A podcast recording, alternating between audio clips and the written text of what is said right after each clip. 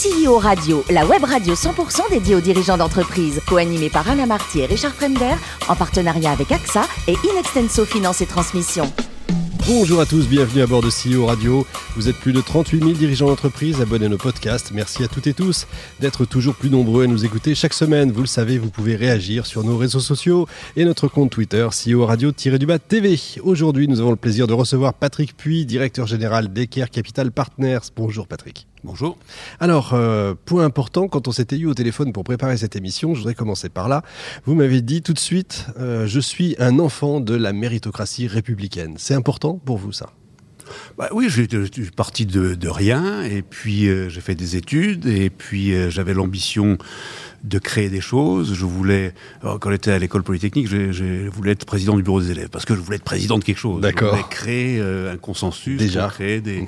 des, des, des modifications et, et, euh, et donc un petit peu d'ambition. Mais, mais vous savez, l'ambition, c'est pas nécessairement une valeur euh, qu'il faut jeter. hein. Ah, ça, je suis totalement d'accord avec vous. Mais c'était important pour vous de dire que c'était la méritocratie, que c'était. euh, vous vous êtes fait tout seul. C'est le résultat du travail, de la chance. hein. Il y a toujours une part de chance. Mais il y a que ceux qui font rien qui ont pas de chance, hein. Absolument. C'est le résultat du- d'abord du travail, euh, d'une ambition et, et un peu de chance. Bien. et, alors, quelques- et de quelques valeurs. après Polytechnique, de- des grands groupes, hein, Total, Schlumberger, Legrand, je crois que vous allez même être PDG pendant un petit moment. DG, DG pendant 10 ans. DG, d'accord.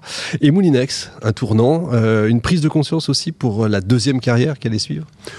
Oh, une prise de conscience, je ne dirais pas ça. Une, une, une opportunité, mais soyons, soyons réalistes, c'était une opportunité qui était, qui était obligatoire. Parce Oui. que je prends la responsabilité de, la, de Moulinex euh, adossée à Brandt, ou, ou du moins de la fusion Moulinex-Brandt en 2000.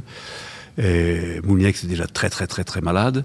Et cette fusion ne pourra pas euh, exercer- s'exercer correctement parce que le plan de restructuration ne pourra pas être financé. Donc dépôt de bilan, euh, sept mois après mon arrivée, dépôt de bilan un peu, un peu médiatisé, un On peu s'en souvient, euh, et, qui fait que euh, bah, d'une carrière de manager normale pour diriger des entreprises normales de développement, je suis devenu quelqu'un d'anormal.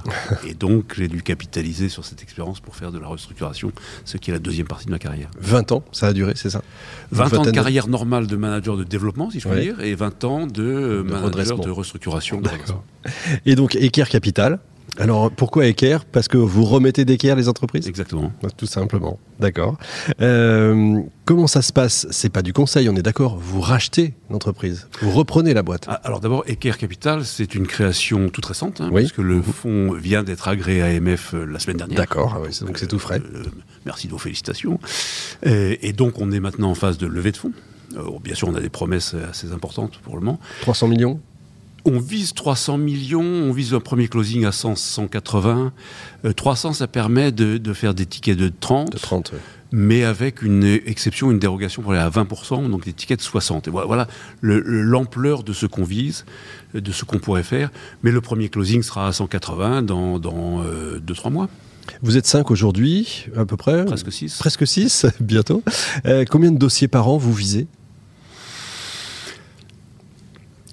Ce sont des dossiers particuliers. Ouais, que bah, parce que c'est- ouais. un fonds, je ne dirais pas de restructuration, c'est un fonds de redéploiement. C'est-à-dire Mm. qu'on vise à la fois des, so- des sociétés en, en très grande difficulté qu'on peut reprendre à la barre du tribunal, même avec des chèques négatifs où il faudra remettre beaucoup d'argent pour financer des BFR, faire des capex de développement, des build etc. Ou prendre des sociétés in bonis avec des chèques normaux euh, en fonction des EBITDA pour le- les déployer un peu mieux que ce qu'elles étaient euh, dans, le, dans le, le giron dans lequel elles étaient auparavant, parce que c'était pas core business, parce que c'était pas euh, l'actionnaire n'était pas focalisé dessus. Donc il y a tout ce, ce- ce- ce spectre-là. Euh, pour les premiers, bah, on, va, on va étudier euh, une trentaine de dossiers, au fond tous les dossiers qui passent aux Syrie, euh, et, et- et on va en faire un ou deux par an. Et puis pour l'autre partie, on en étudiera peut-être euh, de façon approfondie. euh, on, en, on en verra passer une centaine, on en étudiera euh, dix et on en fera un. En France uniquement? En France uniquement. Il y a de quoi faire de toute façon. En France uniquement, parce que là, le, le thème du manager, parce qu'on on- on va être des investisseurs managers. Oui. La caractéristique de ce fonds, c'est qu'on prend les manettes. Oui, vous prenez les manettes.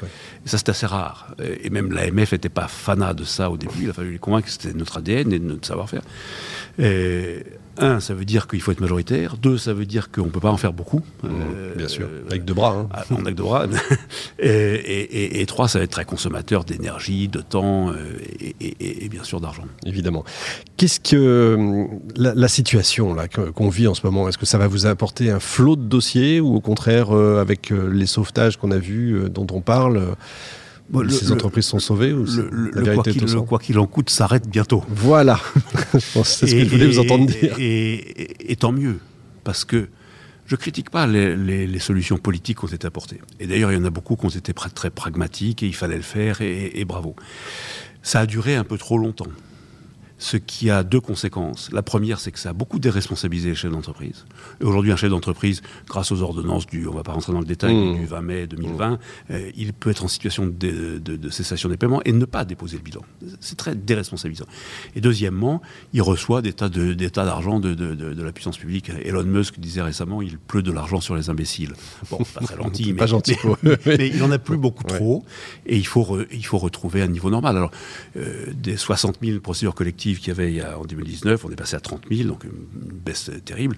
Et maintenant, ça va remonter assez naturellement à probablement 60 000. Donc il va y avoir beaucoup de dossiers dans les, dans les mois qui viennent.